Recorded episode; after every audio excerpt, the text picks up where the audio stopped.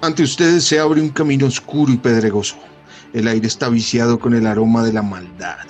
El cielo ha perdido todo brillo y ahora solo la oscuridad los cubre. Sientes como tu corazón se acelera. Los reflejos de años de entrenamiento te dicen que tomen tu espada y te prepares para lo peor.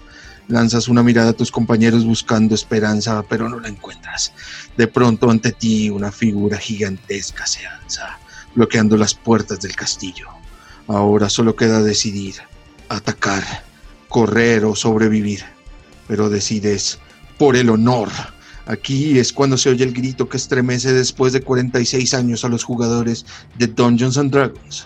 El Master dice, lancen sus iniciativas. Lancen los dados. Romero, lance su iniciativa.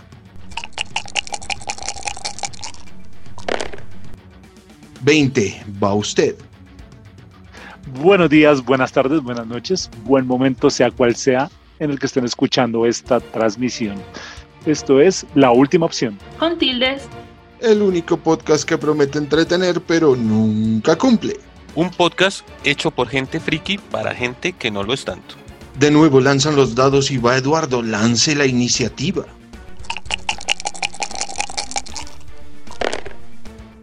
Dieciséis, va usted. Estuve a punto de no hacerlo, pero vamos, hoy estamos en la última opción con Frank, Buenas noches, amos del calabozo. Andri, Hello, sexy dragones. nuestro vecino y amigo Andrés el Ogro, Ey, preparen las espadas. nuestro invitado especial a la última opción, David, Desde aquí, observando detrás de la pantalla del máster, y el amigo habitante de este sector, mi nombre, Eduardo Eduveja8317 en Twitter. Bienvenidos a todos. Bueno, nuestro máster del día de hoy, señor Frank, ¿qué tenemos? Bueno, Eduardo, hoy tenemos un especial dedicado a los juegos de rol, estos juegos que han entretenido a la humanidad por más de 46 años. Vamos a ver qué tenemos para, para la tarde de hoy. Tenemos tarde, día, noche de hoy. Tenemos un invitado especial que digamos que es uno de los sabios poderosos de esta cuestión. Es Don David, bienvenido. bueno, muchas gracias por invitarme, aquí con más barba, poco pelo, pero trayéndoles el conocimiento necesario para esta cultura. Bien, hoy vamos a hablar de los juegos de rol. Entonces, entremos en materia de una. David, cuéntenos qué es un juego de rol. Bueno, juego de rol, hay muchas definiciones y saldrán acá eruditos a crucificarme, pero para mí es ese deseo en, los ep- en las épocas modernas, ese deseo húmedo que tiene todo el mundo de participar en una película y no hacer las burradas que hacen en ella. Como en Guerra Mundial Z. No lo Exacto. No lo vamos Y- a superar. Y incluye, incluso incluye la opción de no despeinarse, no se preocupe. Ok. Ok, como en Guerra Mundial Z. Eh, en fin, si quieren saber de esta referencia, oíganse el capítulo anterior. Bueno, básicamente es una historia narrada por alguien y los demás que participan en el juego tienen unos personajes e intervienen y modifican la historia. ¿sí? Para hacerlo así corto, les voy a dar un ejemplito sencillito orientadas a películas de terror. Entonces, digamos, Mm, que la persona que cuenta la historia te dice a ti, usted está en un pasillo oscuro, ¿cierto? Ve una puerta al fondo y hay una sustancia roja regada en el suelo, ¿sí? Como jugador, usted tendría la opción de decidir qué haría su personaje y como buena película de terror, vamos a suponer que va a ir a revisar qué es, ¿cierto? Muchas veces se ha visto que usamos dados para algo, ¿cierto? Usted tendría una opción de hacer un- una tirada de dados para saber qué es esa sustancia roja en el suelo y dependiendo de su resultado podría determinar qué es o jugo de mora pasado tirado en el suelo que alguien derramó o sangre y por lo tanto tomar la decisión de entrar a ver quién regó el jugo de mora o definitivamente irse. Aunque no, no. como los conocemos, eh, la curiosidad los matará como el gato. A mí lo que más me gusta de esto es que yo no peleo contra mis amigos de mesa, ¿sí? O sea, no hay como un ganador como tal, o sea, la gracia es que todos hagamos algo. De pronto hay equipo. al- Sí, exacto. El trabajo en equipo es lo más importante que, que pueda haber como en un juego de rol. Bueno, igual para nuestros oyentes, para nuestros podcast escuchas, lo que se necesita para jugar en teoría es muy simple. Igual en cualquier momento lo podemos profundizar durante el programa. Lo primero sería un libro de reglas, dependiendo como tal el juego en el que vayamos a jugar. Los dados, hay diferentes dados de diferentes caras, igualmente dependiendo del juego. Una hoja de personaje, que cada jugador debe tener su hoja de personaje. Y en alguno de los casos se usan miniaturas para identificar en qué posición está cada uno de los jugadores. Ok, Pero bueno, bueno, bueno. Eh, yo tengo una, una duda, o sea, los dados, o sea, señora. yo he visto que tienen varias caras, o sea, ¿eso qué significa o cómo funcionan eso? Listo, Andri. Mm, pues bueno, para cada tipo de juego y para cada, eh, digamos que para cada juego, para ponerlo así, se utilizan diferentes tipos de dados, no son dados convencionales como los de seis caras que conocemos. Bueno, Los Hay del unos- parchís, los del parchís. los del parchís, que son de seis caras, que son los comunes. Existen diferentes tipos de dados poliédricos, que son dados de 20 caras, dados de 12 caras, de 10 caras, de 8 caras, el de 6, que es el clásico, el de 4, ¿sí? Y hasta se puede utilizar una moneda para, de- para definir la suerte, si va o no, ¿cierto?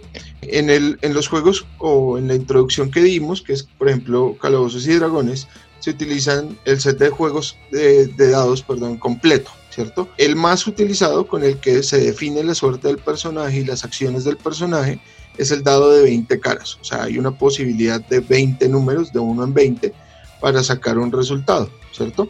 A eso se le llama un sistema de dados y eh, el de Dungeons and Dragons es de 20 caras. También tenemos otro tipo que es, por ejemplo, el de vampiro, vampiro la mascarada o vampiro y mundo de la oscuridad, utilizan dados de 10 caras, ¿cierto?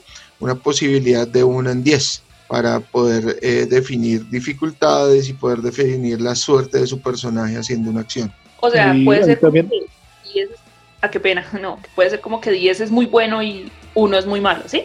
Sí, se puede manejar también de, de esa, de esa manera, aunque pues es que Vampiro tiene como otra forma de jugar, pero lo que tú estás diciendo está bien. Hay, hay otro dado que, que es muy poco usado, por lo que es muy grande, y es el dado de 100 caras, ¿sí? La, la Virgen gente del no te asustes, no te asustes, no, no es nada del otro mundo. Eh, pa- parece es como una, como una bolita, como, como con un sistema de brújula, que siempre hay un centro, y ahí el centro te marca el, dado, el número que, que sale. Entonces, ese dado se usa mucho en la llamada de Cthulhu, porque ese, sí, ese sistema sí usa mucho porcentual. Pero pues la gente lo hace fácil y lo que hace es usar dos dados de 10, uno para unidades, uno para decenas y ya, se resuelve todo. Ah, Listo, esos son los dados. una pelota de golf. Sí, más parece, o menos. Parece una, parece una pelota de golf. Más o menos, ese es el dado de 100 caras. Pero pues esa es la definición y digamos que el uso muy general de los dados dentro de los juegos de rol.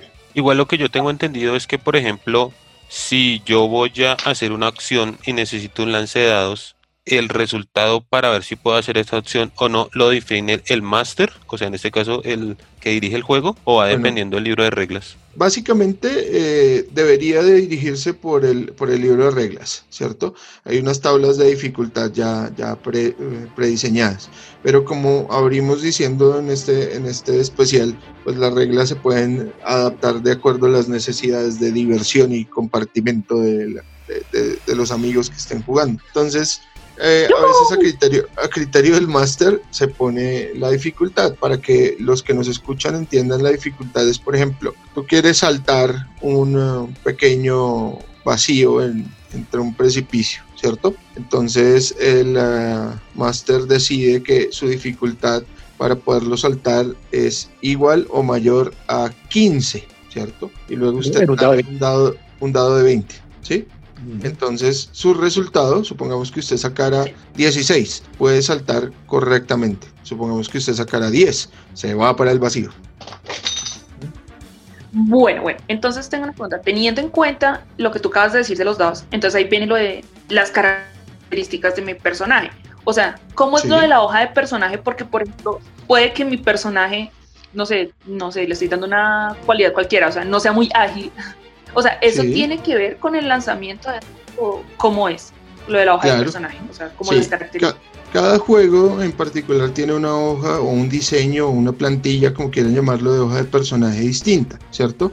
Eh, y en su, en su base lo que hacemos es consignar las habilidades y digamos que todo lo que puede o no hacer tu personaje o los rasgos dentro de una hoja que es simplemente una plantilla para llevar la información donde tú defines las habilidades, los puntajes, los rasgos, eh, tu equipo, o sea, qué armas llevas, qué equipo llevas encima, eh, qué trasfondo social tienes, todo eso se aplica dentro de esta plantilla que es conocida como una hoja de personaje, donde tú lo que haces es consignar todas las características según las reglas específicas del juego para que se puedan leer mucho más fácil, ¿no? Y puedas determinar, o el, el máster en este caso pueda determinar esa dificultad de la que hablamos, ¿cierto? Si tu personaje es muy hábil, te puede quedar mucho más fácil saltar el precipicio, entonces tu número de dificultad va a ser menor.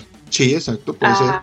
Si tu personaje en tu ah, hoja de personaje tiene una habilidad mucho mayor, puede ser mucho más fácil para él saltar ese precipicio. Entonces ese 15, como tú dices, se puede convertir en un 10 fácilmente. Entonces tus posibilidades aumentan. Ahí, ahí, cada, ahí Calabozos y Dragones dio, dio, algo muy importante y fueron las características. ¿sí? Como la, entonces uno, uno cuando arma su personaje, en Calabozos y Dragones tiene seis características. Los otros juegos tomaron esas características como base y las adaptaron a sus propios juegos, pero pues básicamente son fuerza, destreza y resistencia, que son características físicas, inteligencia y sabiduría, que son características mentales, y el carisma, que es una característica social. esas, son como las bases. Exacto. Entonces, cada una de esas habilidades pues tiene unos números, que eso, eso se hace en la creación de personajes, y ahí te da la, como, como la forma del personaje, como, ¿sí? más o menos como qué puede y qué no puede hacer todos estos números y todos estos stats que, está hablando Andrés, tú los puedes ir modificando de acuerdo a cómo vas subiendo de nivel y la experiencia que vas logrando.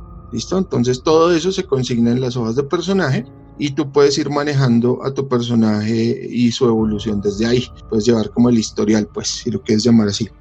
Ah, vea, pues, vea, pues, sí, porque sí, pues yo veía como que la gente tenía como que notaba cosas, pero yo decía, esto es arbitrario, eso cómo se pone por qué es que pasan las cosas. no, sí. Llevas la consignación de todo lo que puede hacer tu ve todo de otro punto de vista. Cuando uno está desde afuera, uno es como, ¿pero qué están haciendo? Pero entonces yo también he visto eh, digamos, eh, la persona que está manejando Master, ¿cierto? O sea, tiene como un libro, una guía o como, y eso ahí, ¿cómo, cómo, funciona?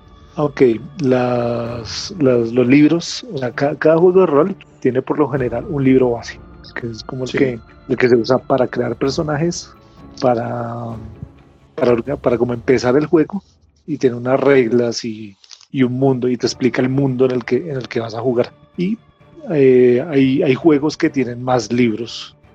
Por ejemplo, el Calabozos y Dragones y los de Mundo de la Oscuridad tienen un libro para, para los máster, para los narradores ahí te da más como, le da, al máster como más opciones y como ampliar ese mundo en el que estamos jugando. Y hay libros de para jugadores específicos, como de cierta raza, de cierta clase. Hay libros específicos, pero pues eso ya es como una ñapa.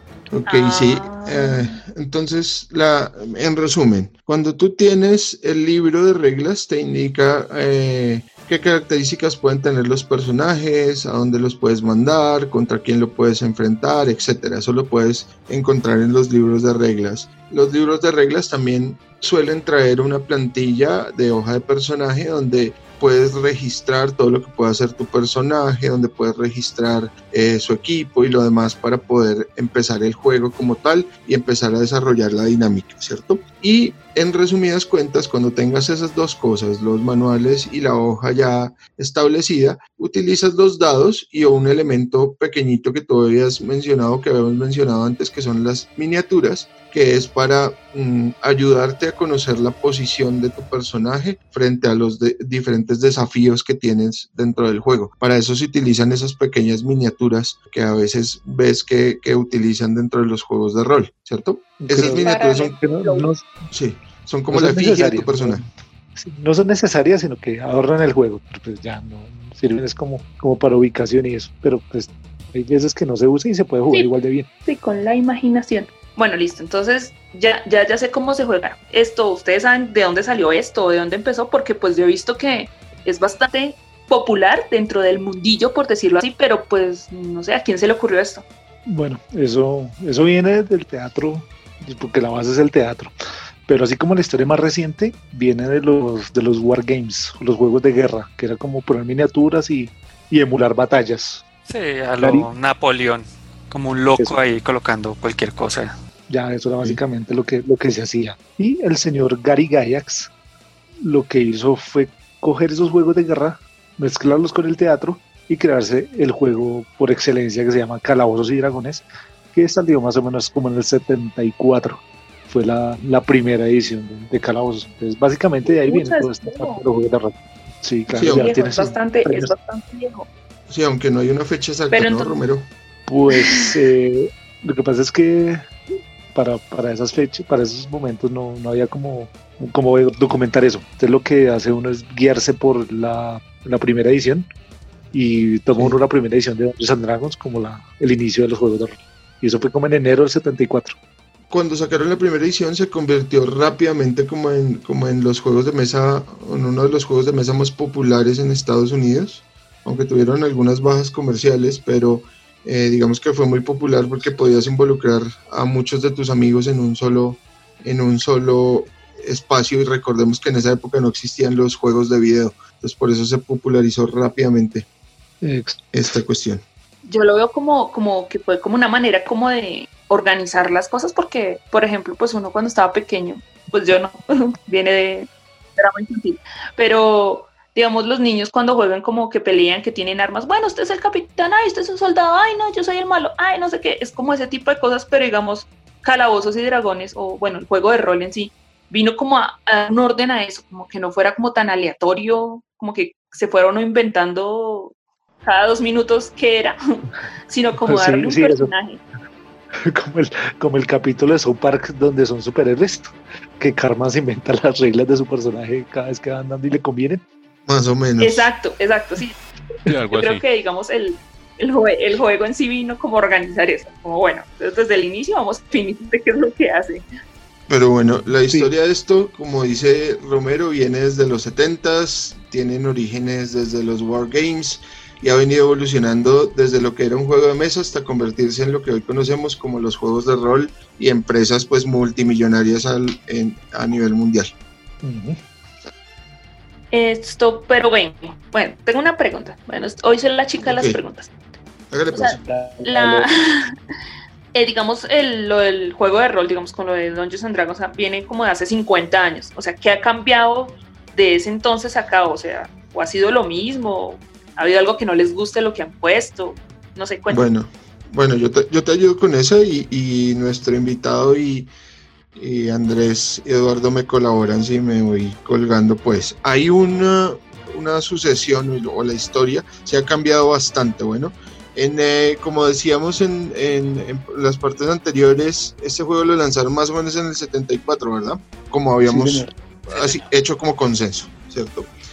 Luego, más o menos en el 83, lo que hicieron fue reunir todos los argumentos del juego, manuales, historias y demás, y lo pusieron dentro de una caja roja, ¿sí? que es una caja bien famosa, ¿cierto? Esta caja la lanzaron más o menos a mediados de los 80 y duró más o menos como hasta el 83, eh, digamos que bien visible en el mercado. Esta caja era como...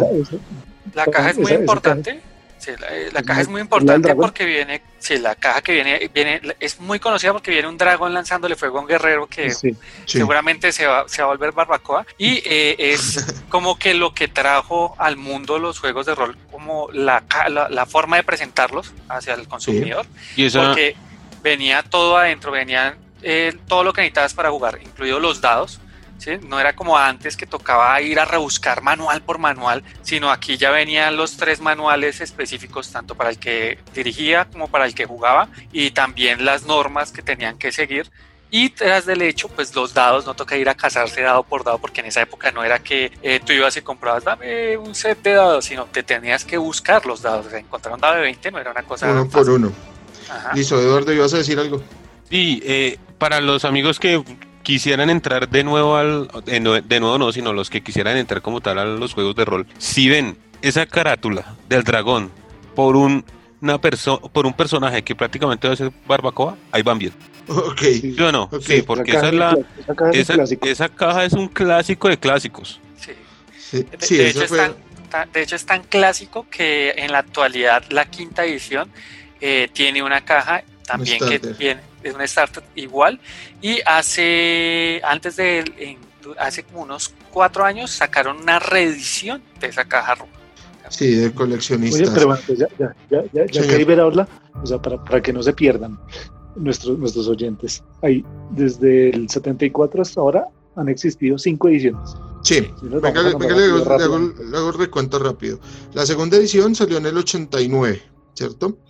La, una, una reedición rápida en el 96 que fue como la 2.5. Luego en el 2000 sacaron la tercera edición, que es donde la mayoría de nosotros se enamora completamente del juego y ya queda enganchado para siempre. Y en el 2003 sacan El amor de los amores, que es la tercera edición, la 3.5, ¿cierto?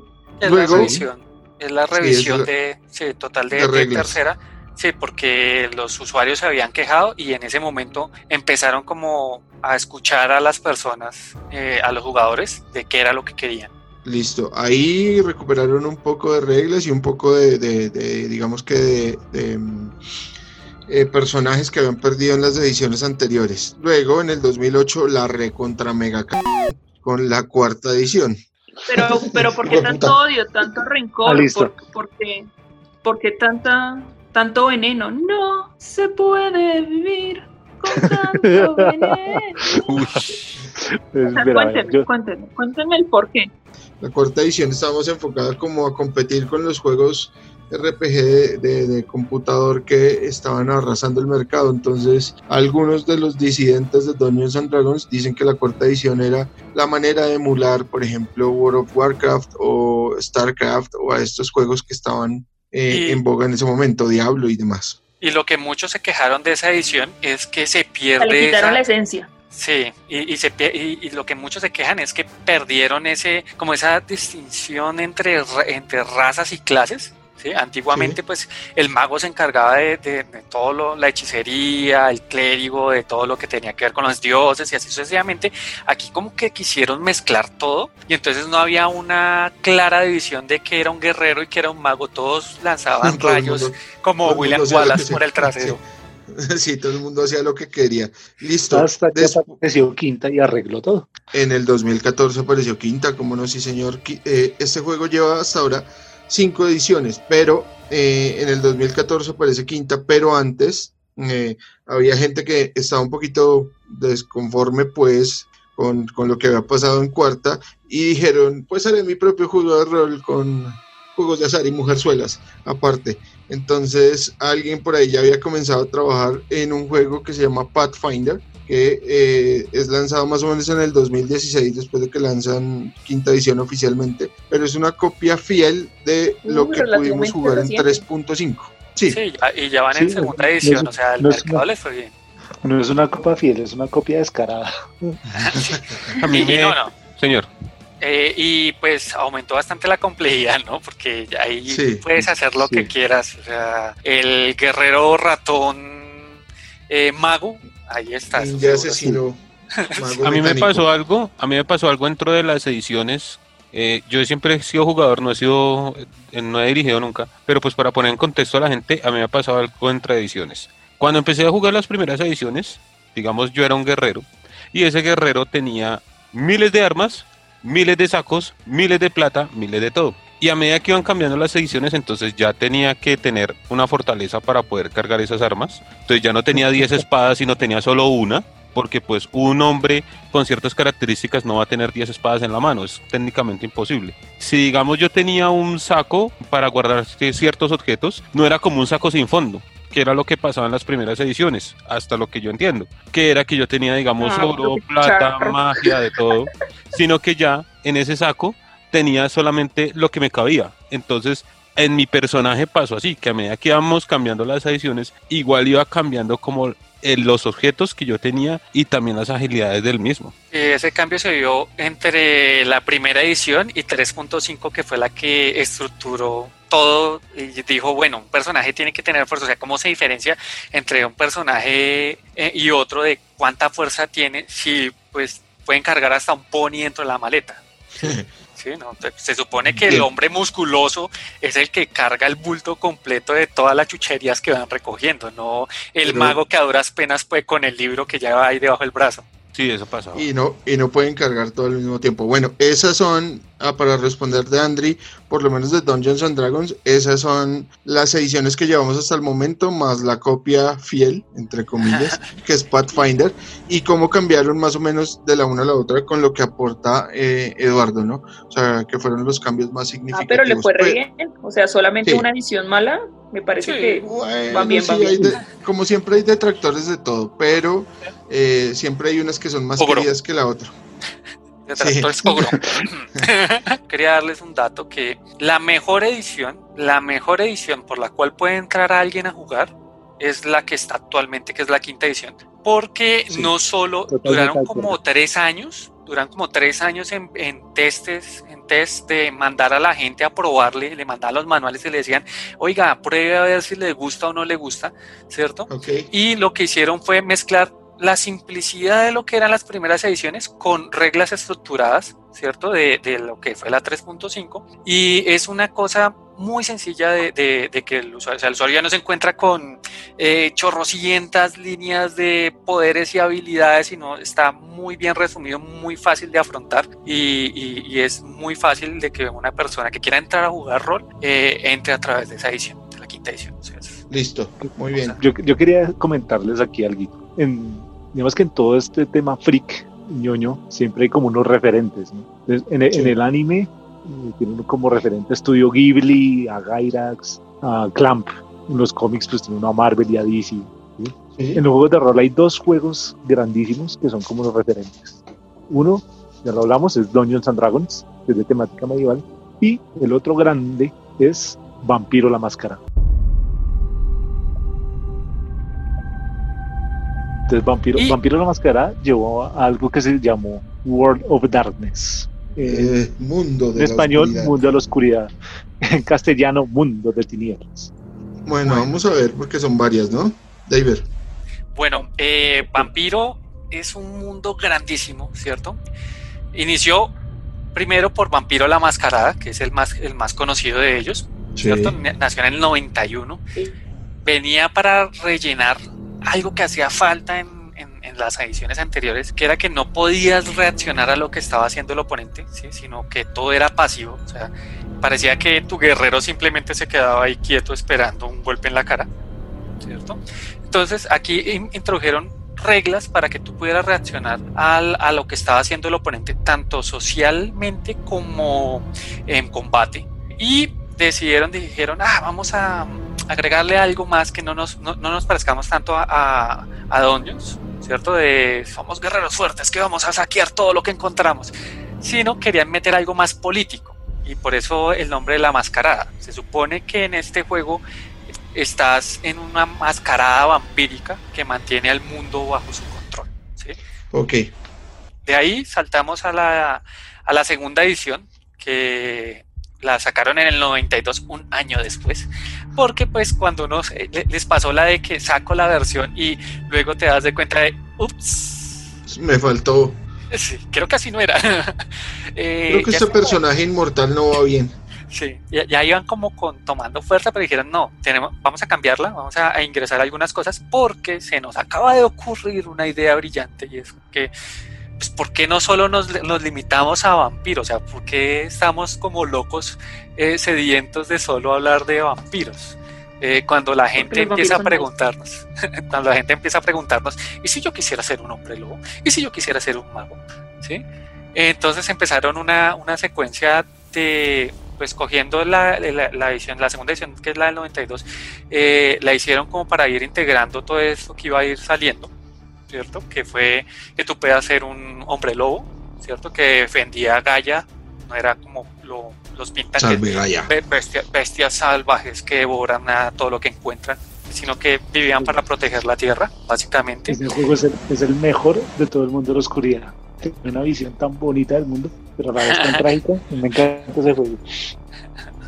Y luego vinieron los magos eh, en el 93, que pues podía ser un mago que controlaba los poderes, las poderes arcanos, así a lo Doctor Strange, pero el mundo reaccionaba, o sea, ya, había una como una conciencia colectiva que si tú eh, intentabas romper esa conciencia, como que algo que no encaja en el lugar, el mundo trataba de reencajar eso, eh, quitando el punto de distorsión que eras tú. O sea, no era como que salgo y empiezo a lanzar rayos por todo lado y a levantar carros y a volar a todo el mundo.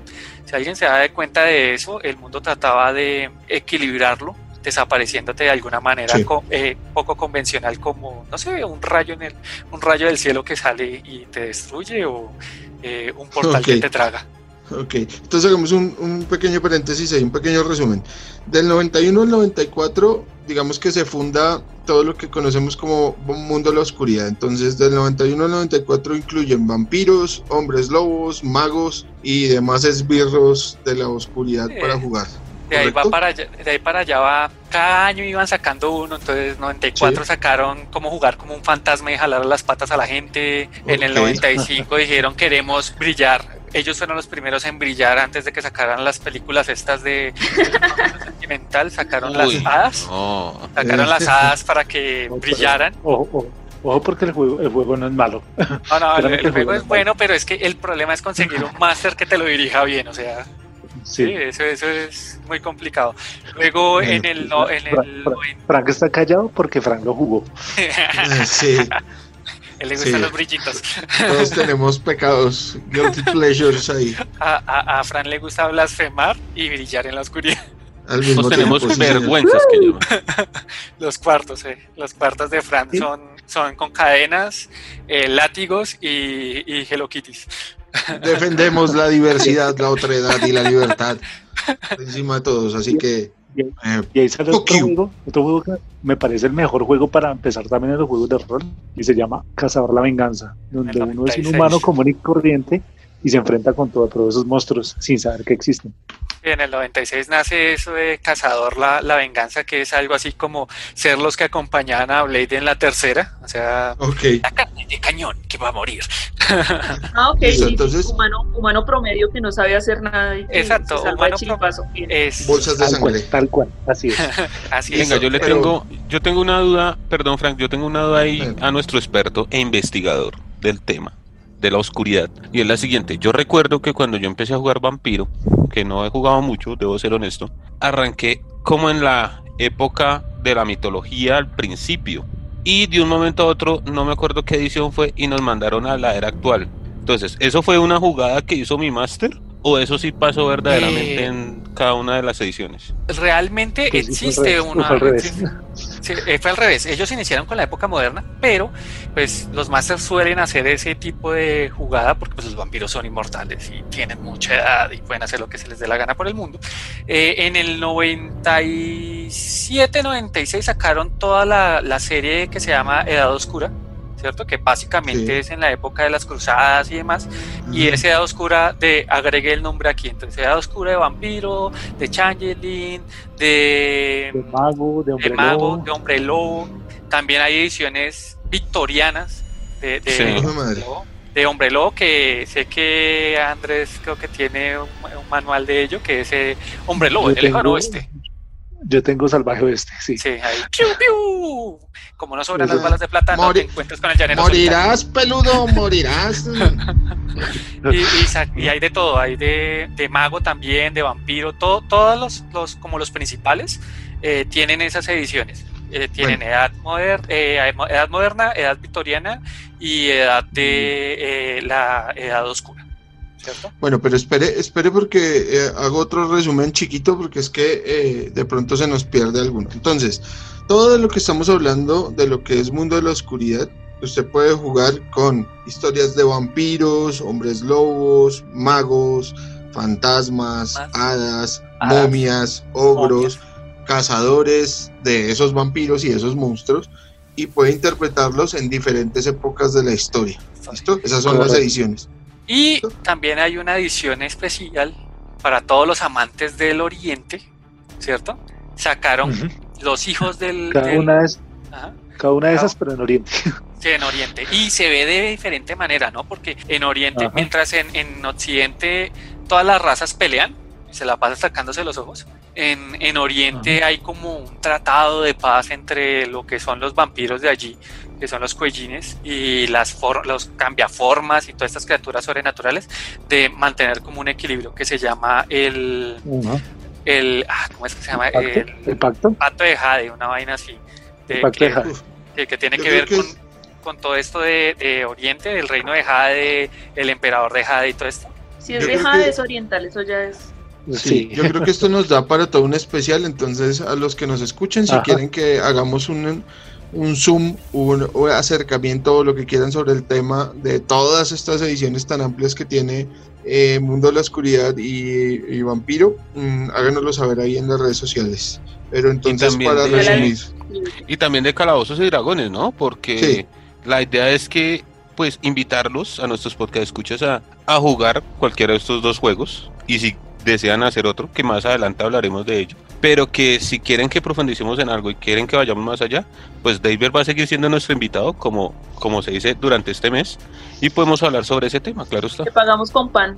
Hágale pues, pues, bastante, bastante, bastante amplio esto del mundo de la oscuridad. Eh, Listo. Y ah, creo que nos hizo falta una cosa que fueron los demonios, que fue cuando, antes para saltar de Demon. ¿sí? Salió demonio, donde interpretabas un demonio, pero no de la forma tradicional, porque todo el mundo cree que los demonios son simplemente criaturas que destruyen, y en ese le trataron de dar como un enfoque de, de los que mantienen el equilibrio, o sea, el que tiene, que tiene el trabajo de hablarle en la oreja al otro para mantener el bien y el mal.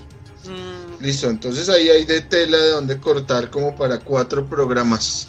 Eh, y luego de, luego, de eso vino eh, la brillante idea porque pues era brillante, o sea, plata dio, que era meter el fin del mundo para todo el mundo, porque pues, los 2000, usted sabe, eh, el miedo a que se acabara el mundo, de, los manes dijeron, no, pues sabe que desde el 2000 hasta el, 2000, hasta el 2004 vamos a sacar el fin del mundo para todo el mundo, que la Gehenna, que es el fin del mundo para los vampiros, eh, el fin del mundo para los eh, hombres lobos, y así sucesivamente. Cada uno de los libros nos contaba el fin del mundo para, para esa raza.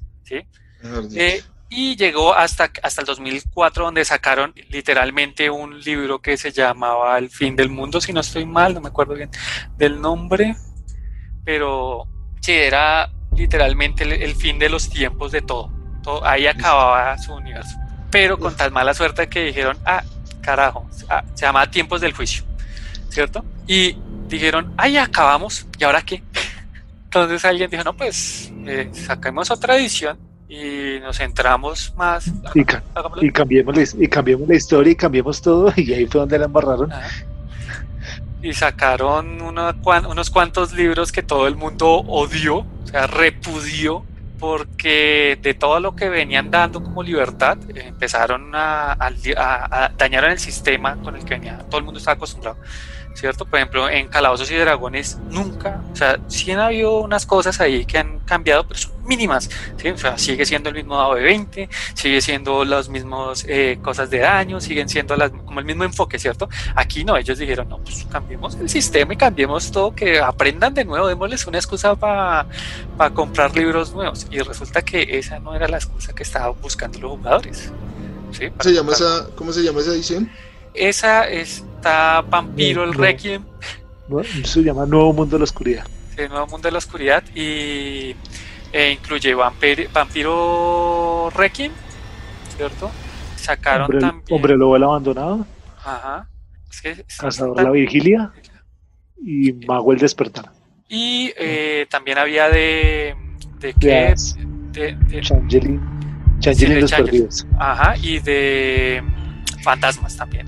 Listo, entonces, después de sacar, de, embarrarla, después de embarrarla con todas esas versiones eh, eh, que nadie quiso y por lo cual Wibble se fue en picada y fue comprada por otra compañía, vino esa compañía dijo, pues nosotros sí sabemos hacer plata y lo que vamos a hacer es reeditar todas las versiones con la edición de 20 aniversario que va a meter todo lo que hay para cada raza. ¿sí? Entonces sacaron 20 aniversario, agregué aquí la criatura sobrenatural. En el, en el 2011, básicamente.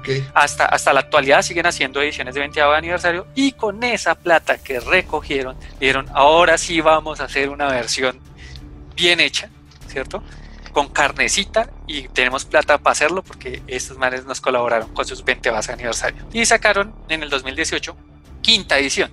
Y para los que quieran jugar y quieran entrar, quinta edición también es una buena edición para entrar como la quinta de Calabozos y Dragones. Pues Doños and Dragons tiende a ser muy matemático, ¿sí? A veces se vuelve como tan matemático que, que eso cansó a muchos jugadores. Cuando entra Vampiro en escena, Vampiro se enfocó no tanto en ese tema matemático, sino en la interpretación, que es la esencia de los juegos de rol. Aquí hago un paréntesis. Los juegos de rol tienen dos reglas básicas. Primero, divertirse. Segundo, puedes modificar las reglas en pro de esa diversión. ¿sí? El libro no es una algo que, esté, que sea una regla así a mármol que no se pueda modificar. Esa es la regla dorada del máster. ¿Sí? Eh, respondiéndole a Andri, no le fue tan bien como a Calabozos de Dragones. Tuvieron muchos más altibajos, sí. Pero tuvieron también, fueron mucho más grandes que Calabozos y Dragones en un punto, o sea... Eh, uy, uy. Eh, no, en el, en el, o sea, no, no, o sea, en el 98 esto era la ley. O sea, del 98 al 2004, que fue cuando la embarraron, donde metieron la pata. O sea, así como subes, caes terriblemente. Eh, en ventas y en renombre estaban a nivel de la cultura de rol, ¿no? Porque el otro estaba extendido en la cultura popular y demás. Pero a nivel de rol era una vaina que movía cosas impresionantes. O sea, usted podía ver eh, reuniones grandísimas de gente que jugaba vampiro y hasta jugaron eh, eh, rol en vivo, que era casi ser, hacer representaciones teatrales. Bueno, ya, ya que hablo ahí de, rol en vivo lo mencionó, eso fue algo que trajo Vampiro y se extendió por otros juegos de rol, ¿no? Que era, lo que usted dice, hacer una, una obra de teatro interpretando personajes del juego de rol, ya quitando lo que son dados y, y todo el tema, sino era ya más, más interacciones tú a tú, ¿no?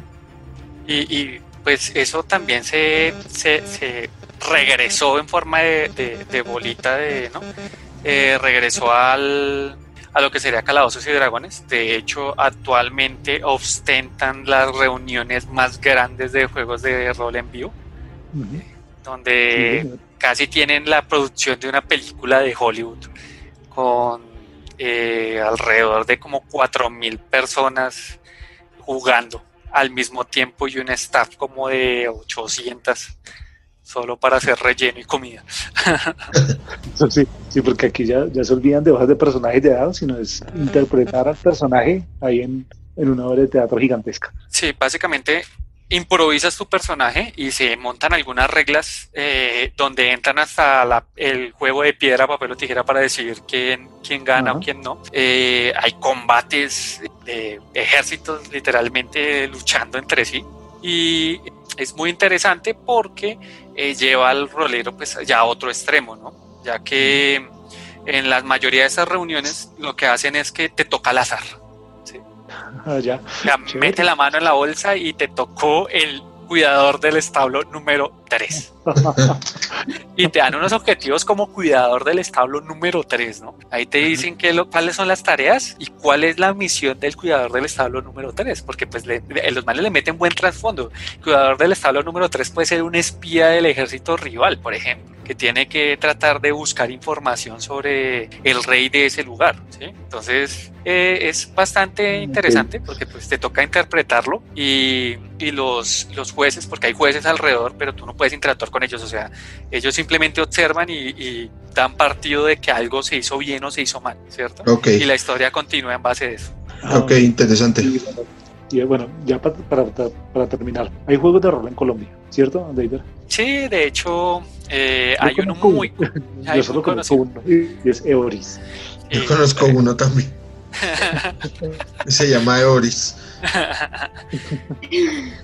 eh, Yo no lo conozco, pero por el ánimo que con el que lo dicen. Eh...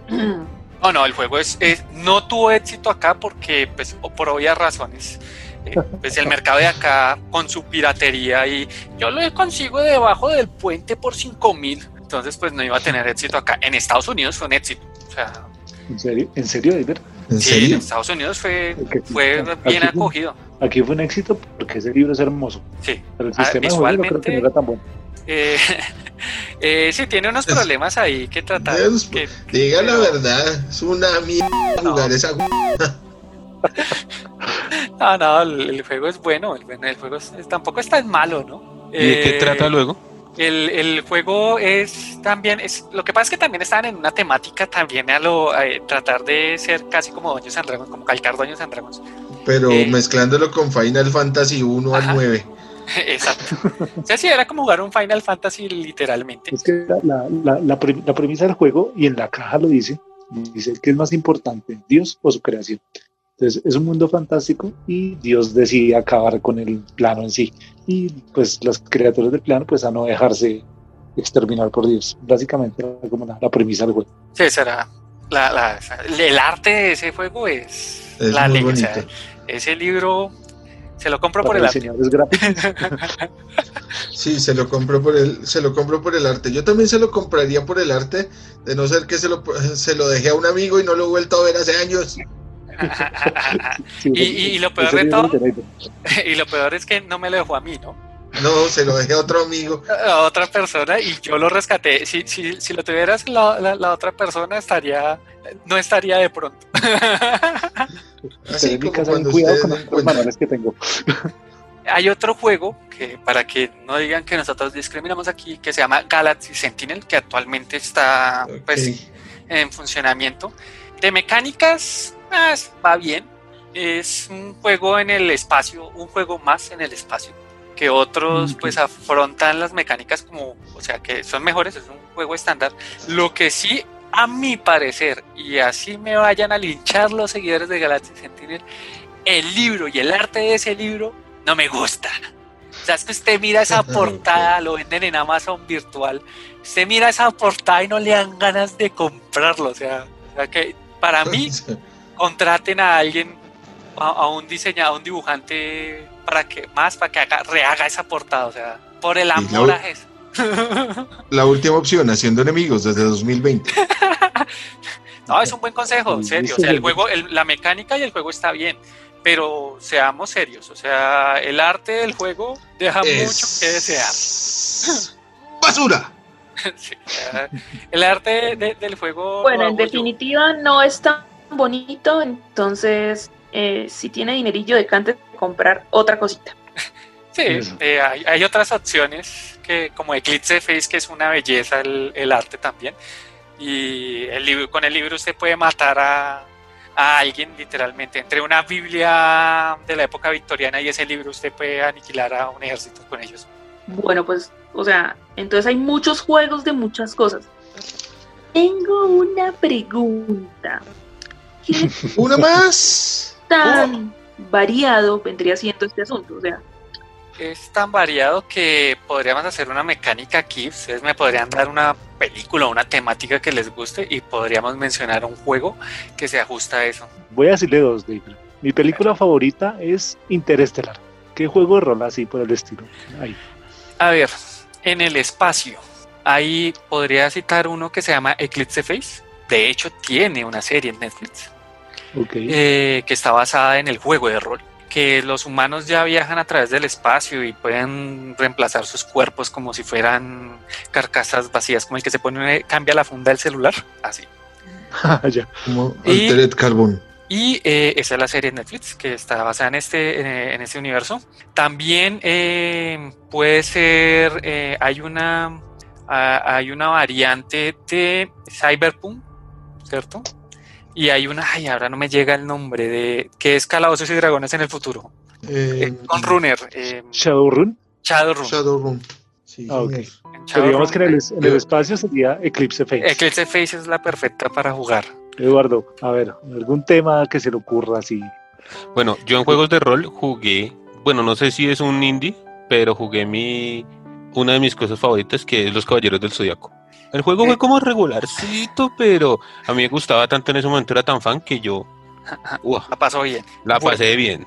Para jugar perfectamente Calabozos y Dragón, eh, perdón, eh, Caballeros del Zodiaco, yo recomiendo uno, puede usar el comodín que se llama eh, Fate.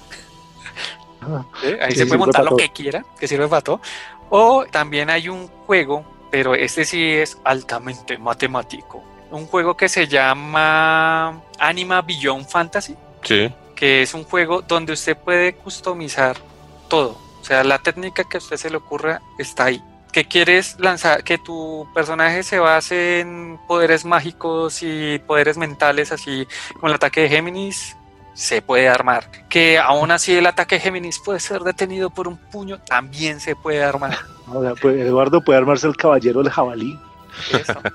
Pero, pero mi pregunta, o sea, esa era como una experiencia que igual ahorita lo hablaremos, pero mi pregunta va en ¿cuál sería en este caso entonces el mejor juego para el tema de la cultura japonesa, pero de la era antigua? La era antigua, la leyenda de los cinco anillos. La cultura samurai completamente eh, representada, con duelos a, primera sangre o muerte. Muerta, duelos a cuchillo. Eso, o, primera y sangre y muerte. Eso. Eh, bueno, Andri. Pues estaba pensando mientras los escuchaba, no sabía nada, solo podía pensar en gatos. Eh, bueno, entonces le tengo, le tengo My Little Pony, que el juego de rol existe. pero no, eso ya le tengo le tengo Hora de Aventura, también existe. Yo, yo tengo uno. ¿Hay Pokémon? Es, derivado de un. No, no, no. Es derivado de Hombre Lobo del Apocalipsis y se llama Buster. Y juega uno con hombres gato. Es. Eh, hombre, hombre tigre, hombre león, hombre pantera, bueno, todo eso. ¿Cómo jugar con los Thundercats? Ok. okay, Oh, Pero el de los Thundercats existe, ¿no?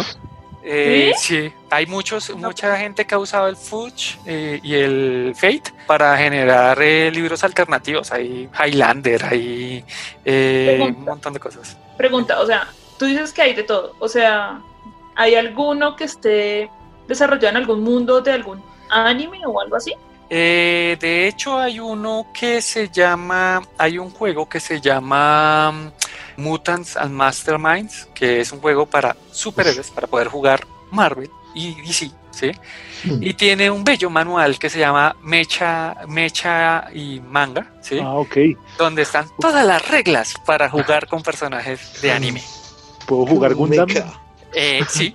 ¿Puedo rolearme un Gundam contra, no sé, contra Godzilla? Eh, no, porque si usted va a jugar eh, ese, le recomiendo uno que mucha gente purista odia y me, podría, me, podrían venir, si dijera la dirección de mi casa, vendrían con antorchas a buscarme, eh, que, sea, que se llama Cthulhu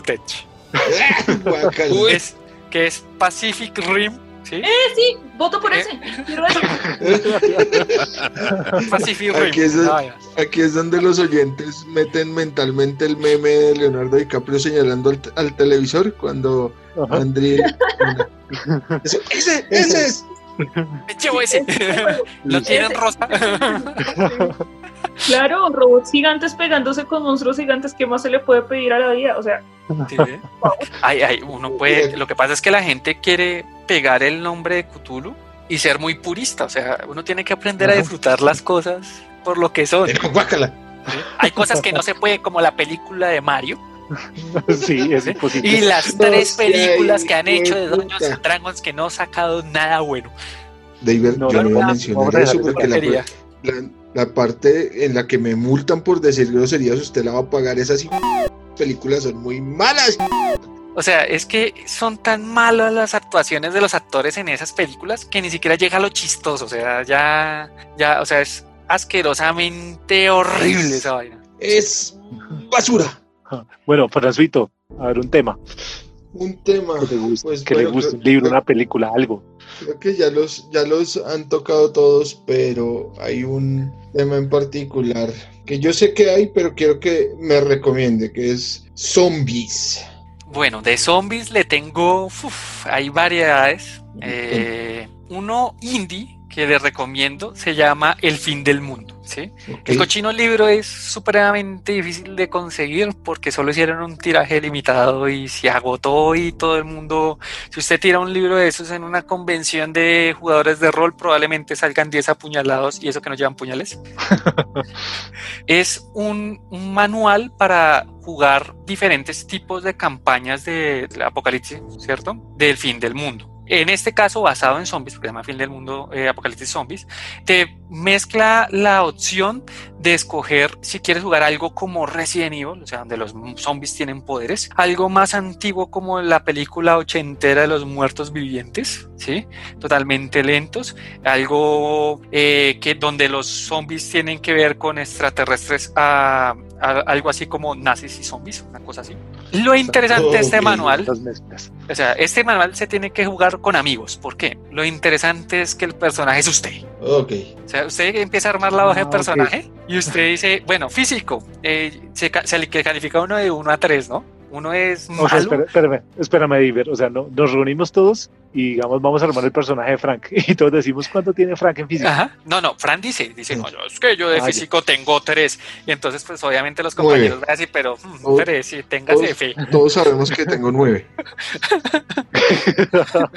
y, y, así sucesivamente. Entonces te va poniendo como sus destrezas mentales, físicas, da, dando un número de uno a tres. La mental sí tengo menos diciendo, se los van, no, se los van calificando. Muere al salir a la, al salir a la puerta. O sea, abren la puerta, pues muere mi personaje. Ya. Eso, es, es, es, muy gracioso porque es obviamente uno, ¿sí? Con algunos con esa barriga de ingenieros, otra con esa, esos, físicos, esos físicos atléticos de abogado o recepcionista. bueno, pues, hagamos un ejercicio y es que la gente en los comentarios, en cualquiera de nuestras redes sociales, pues diga algo que le guste y ahí les ponemos un juego de rol, le recomendamos algún juego de rol. Porque es que hay de todo, es que juego de rol hay de todo, hay de vaqueros, hay de zombies, hay de, hay de ladrones, hay de piratas espaciales, de, bueno, lo que se les ocurre, un juego de rol. Yo, yo para recomendaciones para Novat, eh, aparte de las cajas de inicio de Doño Sandro, que viene todo explicado para llévelo para su casa prefabricado y todo listo, no hay forma de fallar. Por ejemplo, hay uno, un indie muy loquillo que se llama Batalla, ¿cómo es? Masacre en la Galaxia 256. Eh, sí, ese, ese, siempre me falla el nombre. Básicamente el juego es, no sé si ustedes habrán visto la película de Rick, ¿sí? que hace Vin Diesel antes de empezar a hacer todo este bollo de, de rápido, rápidos y, y, ociosos. Usted es un soldado que está encargado de tomarse un planeta. ¿sí? Así inicia la historia. Okay es súper rápido y las historias duran por ahí, o sea, es de una sola mesa. Usted está en una cápsula para aterrizar y a invadir un planeta y va con sus compañeros a invadir el planeta. Su misión, tomarse el planeta. ¿Qué van a hacer durante ese, momento? No se sabe, pero pues, ahí puede pasar de todo. ¿sí? Ah, ok. Entonces, lo recomiendo porque no necesita mucho, ay, pero es que yo soy re malo inventando mis historias para personajes y no sé qué. Pues nada, usted es un man ahí metido en un, en un pedazo de, metal a punto de caer a un planeta y su misión dar bala y perseguir a la gente y ya. ok. Bueno, eh, aquí ya, ya vamos terminando el programa, entonces para jugar rol en Bogotá hay muchísimas opciones. Y por ciento en todas las ciudades del mundo debe haber algún grupo de rol. David, David nos acompaña de un grupo que se llama Club de Rol, que también es una tienda grupal. Sí, somos tienda, grupo, grupo sectario también, entonces, está Club de Rol, están, están nuestros parceros de, Club de Rol Azatot, hay una tienda que se llama Tu Geek que también tienen juegos de rol. Eh, están Bogotá by Night, que es especializado en el mundo de la oscuridad. Eh, de hecho, ellos se especializan bastante en una en un tema de rol en vivo, que es el siguiente nivel, ya hacer eh, teatro literalmente improvisando. También hay un grupo que se llama Club de Rol 20 Natural. 20 Natural que es el otro grande que hay acá. Sí, o sea, eh, variedad es lo que hay. Saludos a todos eh, nuestros amigos de los clubs de rol de toda la capital. Escriban ahí, opinen en, los comentarios. De Medellín, de Cali, sí, escriban ahí en los comentarios por si alguien los está buscando de otras ciudades también, porque sé que a, nosotros normalmente nos preguntan, nos preguntan de Cali y de Medellín para, para que quieren jugar también. Bueno, una pregunta así directa, prepandemia y pospandemia. Prepandemia, ¿dónde podíamos localizar a, Club de Rol? Prepandemia estábamos jugando en la biblioteca Virgilio Barco, en las salas de lectura, ¿cierto? En pandemia estamos eh, transmitiendo en Twitch como club de rol. Y eh, post pandemia volveremos a la biblioteca Virgilio Arco y probablemente, dependiendo de cómo terminemos post pandemia, eh, estaremos iniciando eh, movidas para tener un sitio eh, especializado en todos estos juegos, porque pues, también nos especializamos en juegos de mesa. David, en Club de Rol en línea y en, y en tu tienda, ¿qué podemos encontrar? Bueno, en Club de Rol en la tienda puedes encontrar juegos de cartas competitivos entre sí, eh, juegos de mesa de tablero, desde algo parecido al parqués hasta algo muy complejo, ya casi llegando a los juegos de rol, donde aplicaciones te dirigen la partida. Y obviamente accesorios para juegos de rol, dados de todas las formas que se les ocurra. Y eh, juegos de rol, por supuesto. Manuales eh, claro, manuales para principiantes, como lo mencionaba, las cajas de inicio de D&D que te permiten jugar con facilidad, empezar a jugar con facilidad. Hay de todo ahí de, tipos de, juegos de rol. Puedes tener hasta, hay un juego de rol actualmente que tenemos que es de ser un personaje en una película de terror, pero de esas así bien cliché de los 80 de, mejor dicho, eh, no se hace el afrodescendiente porque ya sabes lo que te va a pasar. Ok. y también hay juegos de rol para niños. De, pues, si ustedes quieren involucrar a los niños, también tenemos eh, ciertos juegos de rol desde edades tempranas para irlos eh, involucrando en este mundo de, la imaginación y el de aprender a través de los juegos. yo tengo una preguntita eh, así pequeñita, rápida. Si yo, por ejemplo, me consigo cinco amigos, o tres, o bueno, unos amigos, y necesitamos un, un máster, ¿Puedo contactarme con ustedes para que me dirijan un juego de rol y me enseñen? Eh, claro, nosotros estamos manejando eh, partidas virtuales. Si se conectan con nosotros y hay el suficiente quórum, podemos eh, cuadrar alguna partida. de hecho, a veces tenemos unos muchachos que nosotros hemos formado en esto de los juegos de rol y ellos normalmente están disponibles. Ahí convenimos en tiempo y demás y están disponibles para que les dirijan lo que quieran. y nos, ¿Y nos enseñarían de cero y todo? Sí, claro, nosotros les enseñamos desde cero, desde para qué se lanza el dado hasta, hasta cómo hacer que tu máster se ponga algo furioso. Ah, bueno, podcast escuchas, pues ahí está. Si se animan y quieren armar su propio grupo de cero, completamente de cero, ahí está para que Club de Rol los acompañe. Este, tenemos ahí de todo en la tienda, Ahí, de todo para todos. David nos eh, trae una, sorpresilla. Sí, yo les traigo una sorpresilla y es que... ¡Oh, sorpresa! Por el mes de octubre, por el mes de octubre, ¿cierto? Van a tener un descuento del 10% con el código La Última Opción, escrito con tildes. Eso, porque somos la última opción. Con tildes. Y con el único dado que hay.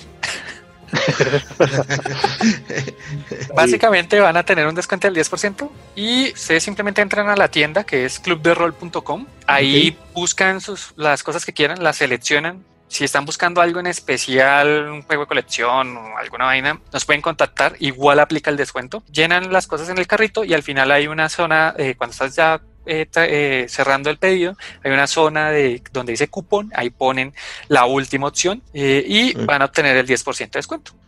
ok, si encuentra, si encuentra unos bonos de Cosme Fulanito, espero que también se hagan valederos para los miembros de la última opción. Pues ahí está la opción de, la, de la tienda clubderrol.com entonces ahí entran y tienen el 10% nuestros podcast escuchas. Por el mes de octubre será nuestro primer patrocinador. Eso. Eh, ¿cómo, vamos, ¿Cómo vamos en redes sociales? ¿Cómo los encontramos? Bueno, en redes sociales eh, estamos como Tienda Club de Rol en Facebook. En Instagram estamos como Club de Rol. En Twitter estamos como Club de Rol también. Y en Twitch obviamente como club de rol nos encuentran para que nos chismeen allá haciendo cosas innecesarias y nos pueden escribir, digamos, si quieren ver una partida de un juego en específico. En específico. Y mm. podemos hacerlo, podemos jugar carticas, lo que sea que necesiten. Bueno, señoritas, señores, este fue todo el capítulo de hoy, patrocinado por Club de Rol. Gracias a David por acompañarnos en esta, en esta sesión.